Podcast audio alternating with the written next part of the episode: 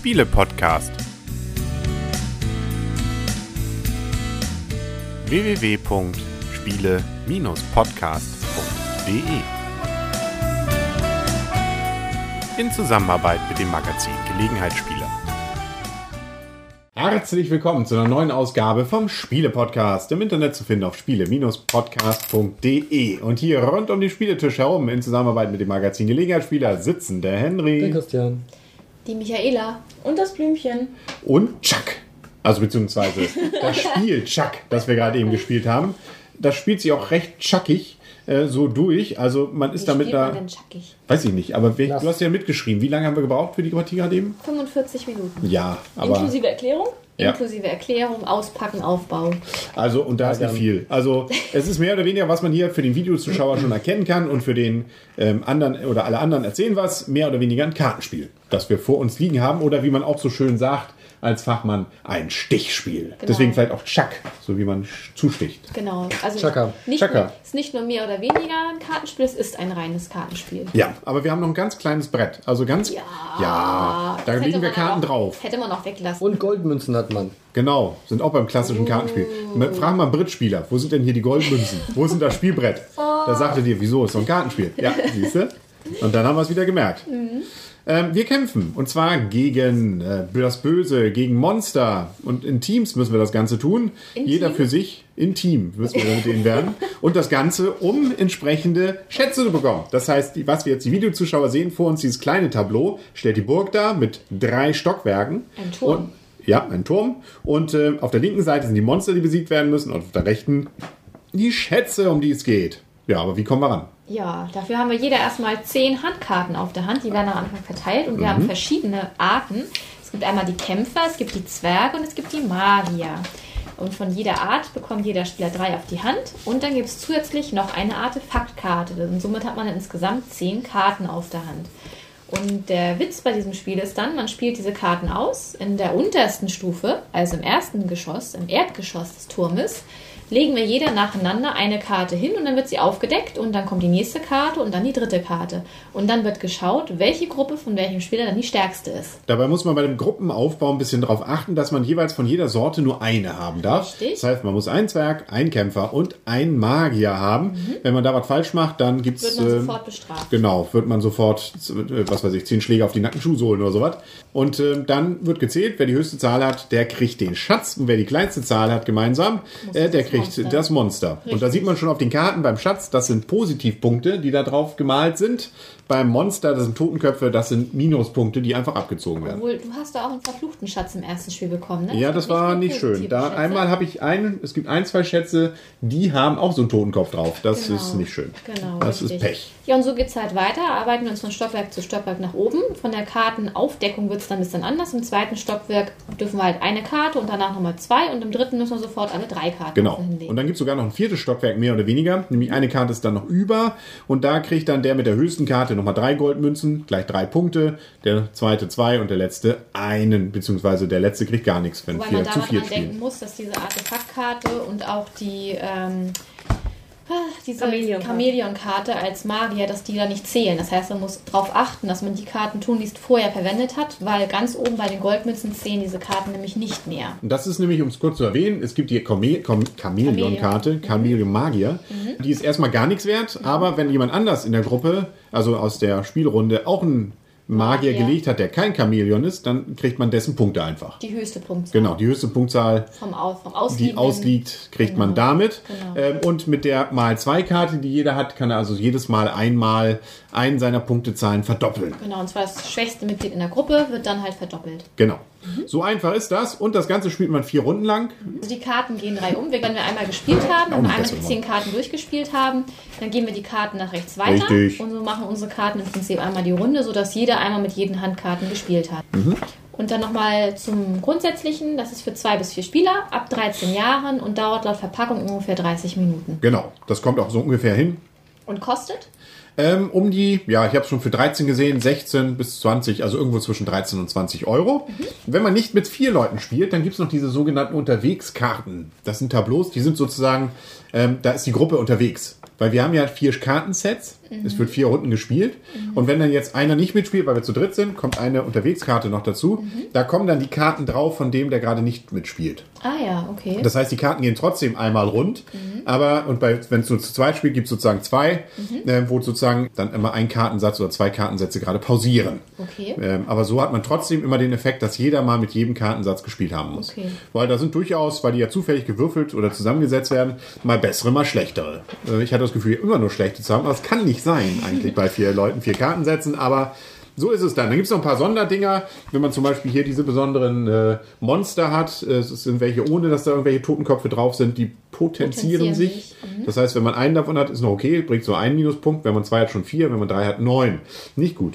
Und das Ganze gibt es auf der Positivseite auch. Da gibt es nämlich auch solche ohne Punkte drauf. Wenn man einen davon hat, kriegt man einen und bei zwei, zwei äh, vier und so weiter. Also da kann man auch was machen. Da gibt es noch so ein Ding, mit dem man so ein Elixier, mit dem man ein Monster eliminieren kann und und und. Also es gibt noch ein paar Zusatzdinger, die das Ganze noch ein bisschen reizvoller machen und die Frage jeweils aufwerfen, will ich darum kämpfen oder nicht? Die Karten, finde ich, sind auch ganz niedlich gemacht. Also je nachdem, man, die haben alle eine unterschiedliche Stärke, die Karten. Also je kleiner die Zahl ist, umso schwächer ist auch der Kämpfer, Magier oder der Zwerg. Und die Zeichnung bildet das auch so ein bisschen ab. Das ist eigentlich ganz niedlich gemacht. Ja, also hier sehe ich gerade so, so einen Zwerg mit, mit äh, Nudelholz. Genau. Der ist das wahrscheinlich mit so der Sternen, Einer ist Nee, das, ist genau. einer. Und die Anleitung, ja, ich denke mal, so in 10 Minuten hat man die eigentlich durch. 10 bis 15 Minuten ist äh, recht übersichtlich gestaltet. Sind ja auch eigentlich gar nicht so viele Regeln, weil man legt Karten ähm, und nachher der mit den höchsten Zahlen hat, gewinnt. Äh, und äh, das ist trotzdem, finde ich, äh, ziemlich fordernd in dem Sinne, dass man durchaus überlegen muss, was nimmt man jetzt, zum Beispiel gerade bei diesen äh, Chamäleon-Karten, ist immer die Frage, werden die anderen, also wenn die anderen auch alle Chamäleon-Karten legen, war das für, für, äh, für Nuss nichts, ne? Ähm, aber wenn da jemand eine 5 legt, dann, äh, das habe ich mal gelegt, und jemand anderes eine Chamäleon-Karte, hat man schön den 5 Punkte zugespielt. Also das sind so Dinge, wo man schon ein bisschen mitdenken muss. Ja, auch so, wenn man die Kartensätze durchspielt. Ne? Man kann ja ein bisschen versuchen, ich habe es nicht gemacht, aber man sollte versuchen zu behalten, welche Karten sind im Umlauf und welche Karten könnten noch gespielt werden. Ja, so ist es. Also ähm, durchaus ähm, ein sehr kurzweiliges Spiel, finde ich. Also da kommen ja schon die Wertung, aber es geht zumindest schnell und ähm, es ist relativ übersichtlich, was die Regeln angeht. Ja, da können wir jetzt zur Wertung. Wen haben wir jetzt in letzter Zeit nicht als Anfangswertung gehabt? Den Christian Mich? mal. Mich? Ja. cool. Von mir, kriegt, von mir bekommt das Spiel ein ordentlich bis empfehlenswert.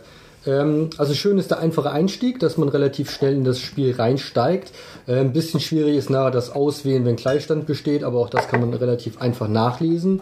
Ähm, ich finde das ziemlich cool, dass man in der ersten Runde jeder eine Karte auslegt nacheinander und dass sich das nachher ändert, je nach Etage des Burges, also des, des Turms, den man bekämpft. Ja, es hat viel Spaß gemacht. Ich habe das Spiel gewonnen und von daher ordentlich bis empfehlenswert. Mir nicht, ich hätte jetzt gedacht, von dir kommt mehr. Nein, Okay. Ja, Michaela. Von mir bekommt das Spiel ein ordentlich, eine 4. Also bei dir dann eine 4 bis 5 dann. Ja. Bei mir kriegt das Spiel eine 4, ein ordentlich. Schneller Einstieg. Ähm, ich würde sagen, das ist auf jeden Fall, wer das Genre, ich sag mal, ist ja auch alles auf Fantasy hier gemacht, auf jeden Fall Gelegenheitsspieler und auch familientauglich. Wie gesagt, aufgrund der Kürze der ähm, Spielzeit und auch aufgrund des, des einfachen Einstieges. Ähm, die Karten, das Spielmaterial ist nett gemacht. Es ist sowohl, ja, hat sowohl Glückskomponenten als auch taktische Komponenten. Ja, von mir bekommt das Spiel ein, eine 4, ein ordentlich. Also jetzt bekommt von mir keine Auf- und keine Abwertung, weil ich jetzt da nicht so was Besonderes absehe, aber eine 4 ist ja auch vollkommen in Ordnung. Natürlich. Also, das ja, jetzt geht's Genre, los. das Genre finde ich furchtbar. Es spricht mich überhaupt nicht an, obwohl diese Zeichnungen wirklich süß gemacht sind. Aber abgesehen davon hat mir das Spiel wirklich, wirklich Spaß gemacht. Ähm, ich fand gerade diesen Effekt, dass es eigentlich sich ein bisschen ausgleicht, dadurch, dass man eben die Karten von den anderen bekommt. Höchstens in der Anfängerrunde weiß man nicht, wie sie verteilt sind. Ansonsten kann man sich das auch durchaus mit dem Memory-Effekt merken. Fand ich sehr, sehr positiv. Ähm, ich fand es sehr kurzweilig. Von mir bekommt das Spiel auch ein ordentlich bis empfehlenswert, eine 4 bis 5. Ich habe durchaus Lust, es auch mal zu zweit auszuprobieren. Wir haben es jetzt, ja nur, äh, bis jetzt immer nur zu viert gespielt. Aber die Male war es wirklich. Ähm, ja, man hatte verschiedene Möglichkeiten, auch taktische Möglichkeiten, dass man sagt, okay, man geht jetzt besonders, gibt alle seine Punkte auf eine Sache Ja, Ich mag das Genre nicht, aber ansonsten ist das Spiel wirklich gelungen. Und es ist ähm, ähm, fast sogar schon empfehlenswert, wenn dieses blöde Genre nicht wäre.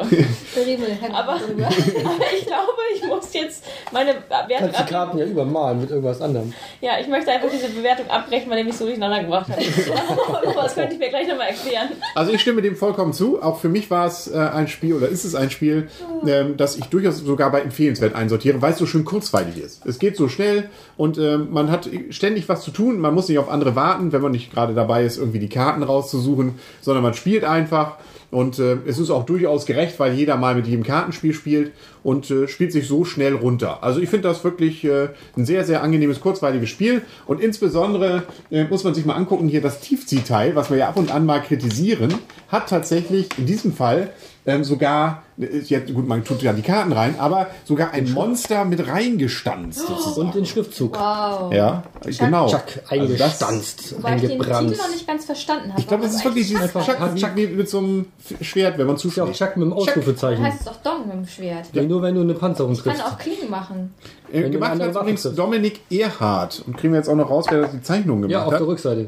Wo finden Von der wir die? Anleitung. Von der Anleitung. Wo ist denn die? Ja, recht an. Nehmen wir doch eine von Und den Englischen hier. Dominik. irgendwas. Ähm, Illustration Vincent Dotrade. genau, Das das ist auch meinte die hier nehmen, die direkt vor dir Erschien bei Gameworks, beziehungsweise in Deutschland bei Asmodee liegt. im Vertrieb. im Vertrieb, genau. Und Das ähm, heißt, die packen das ein und die anderen verkaufen es? Oder? ich glaube, die Frage haben wir uns schon mal gestellt. ah, Ähm, nichtsdestotrotz, äh, man kann auch noch weitere Sprachen lernen. Es gibt auch noch mal auf Französisch die Anleitung und auf Englisch und auf Deutsch natürlich. Ist auf sie auch amerikanisch dann auch? Oder? Ja, genau. Auch für den Amerikaner.